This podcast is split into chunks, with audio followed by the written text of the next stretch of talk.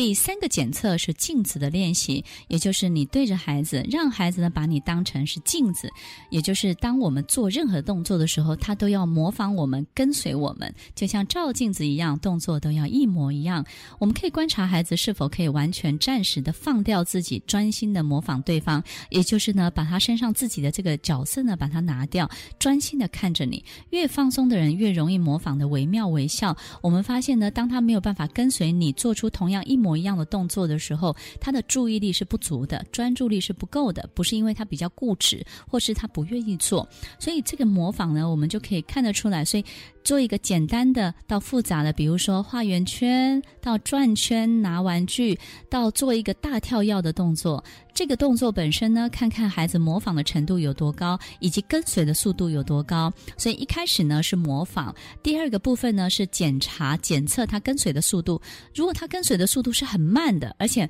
用模仿的不太像的时候，我们就知道这个孩子他在注意整个的结构图这件事情上面是有问题的。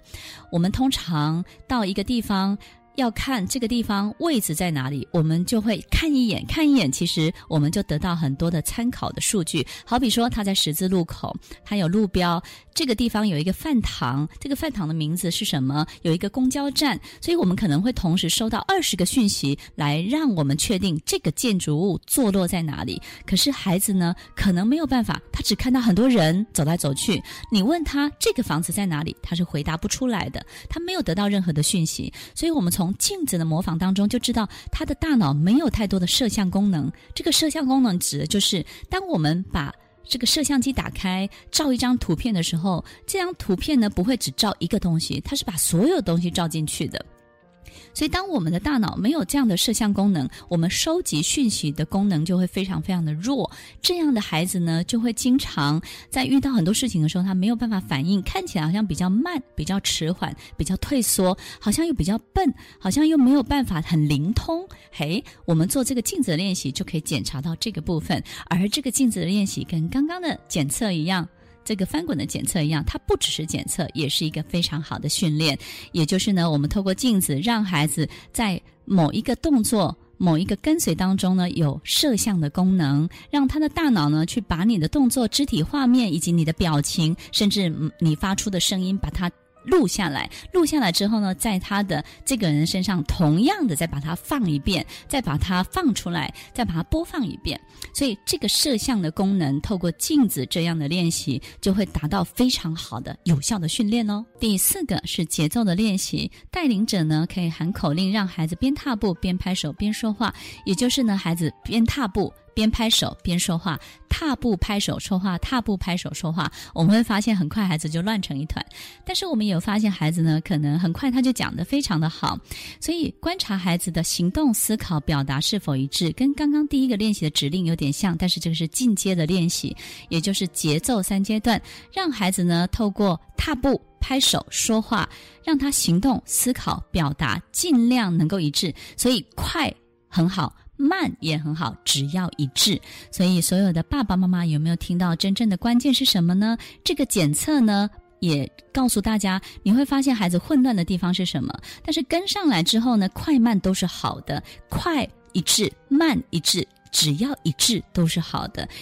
他的行动、他的思考、他的表达、踏步、拍手、说话，只要一致，不管快慢，这个孩子就会整合得非常好。他不只是协调性很够，身心还会平衡，并且呢，在想的、说的、做的很多的事情上面，他的比较圆通、比较圆融，然后他的弹性会比较高一点。这个节奏式的检测跟练习，在我们平常在家里做的时候，大人也可以试试看，因为我觉得他。对小孩很有用，但对大人的改善的速度会更快哦。最后一个方法就是情绪阶梯。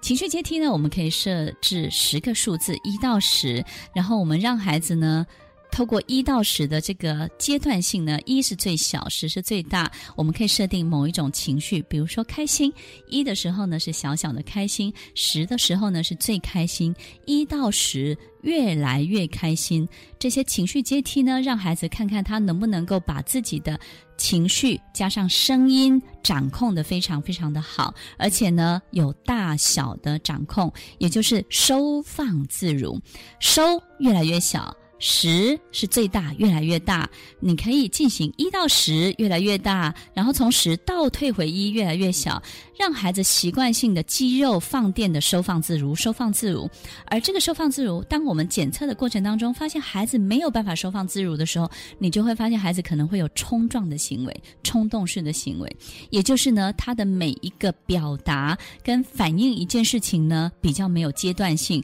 他会直接从。一跳到九，也就是呢，可能看到这个他就立刻生气。事实上，当孩子有一个中间二三四五六七八九发展事情发展的阶。阶段性的过程的时候，他就会知道哦，这件事情原来它的来龙去脉，它的前因后果，它的真正的长相是什么。当他发现孩子真正的这个事情的长相的时候，孩子就不会那么容易生气了，或者那么容易就做激动的这个激怒的反应了。这个情绪阶梯的收放自如，对于孩子呢是相当简单的训练，而且孩子在进行的时候，这个检测很容易就让我们看得出来孩子哪里出问题。除了检测之外，在训练的过程当中，孩子也会非常的愉快的接受哦。重复今天分享的几个方法的检测，第一个呢是翻滚练习，在地板上呢贴一条这个胶条的直带线，让孩子的腰呢。持续在翻滚的过程当中，都不要离开这个直线，让他懂得去练习控制上半身、下半身，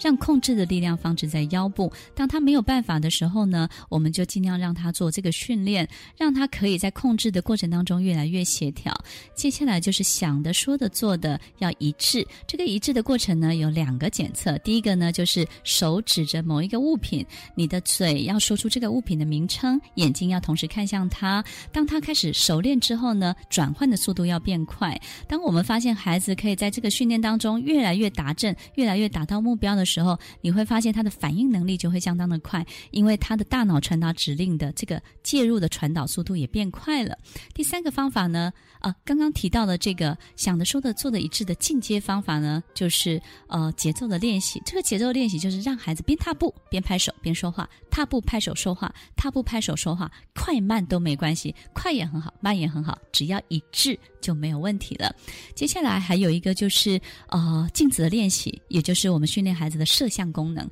这个摄像功能呢，让孩子呢一次不是只有收到一个讯息，而是收到一个完整的讯息。而这个讯息本身呢，透过这个模仿的过程当中呢。的速度感以及模仿的过程当中的完整度，让孩子在这个练习当中呢，不只是处理讯息，还能够把讯息给复制出来。